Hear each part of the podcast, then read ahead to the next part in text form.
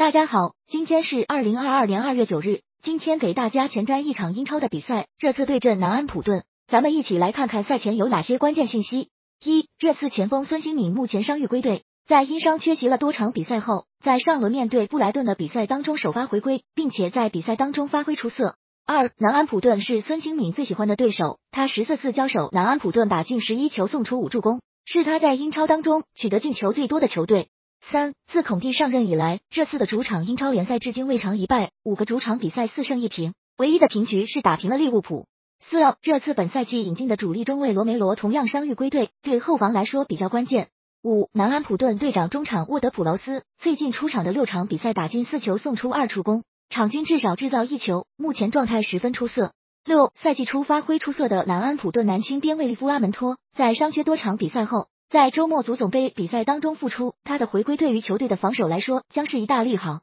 七，南安普顿本赛季先进球的十二场比赛战绩为五胜五平二负，只输了两场，其中就包括他们首回合主场一比一战平热刺的比赛。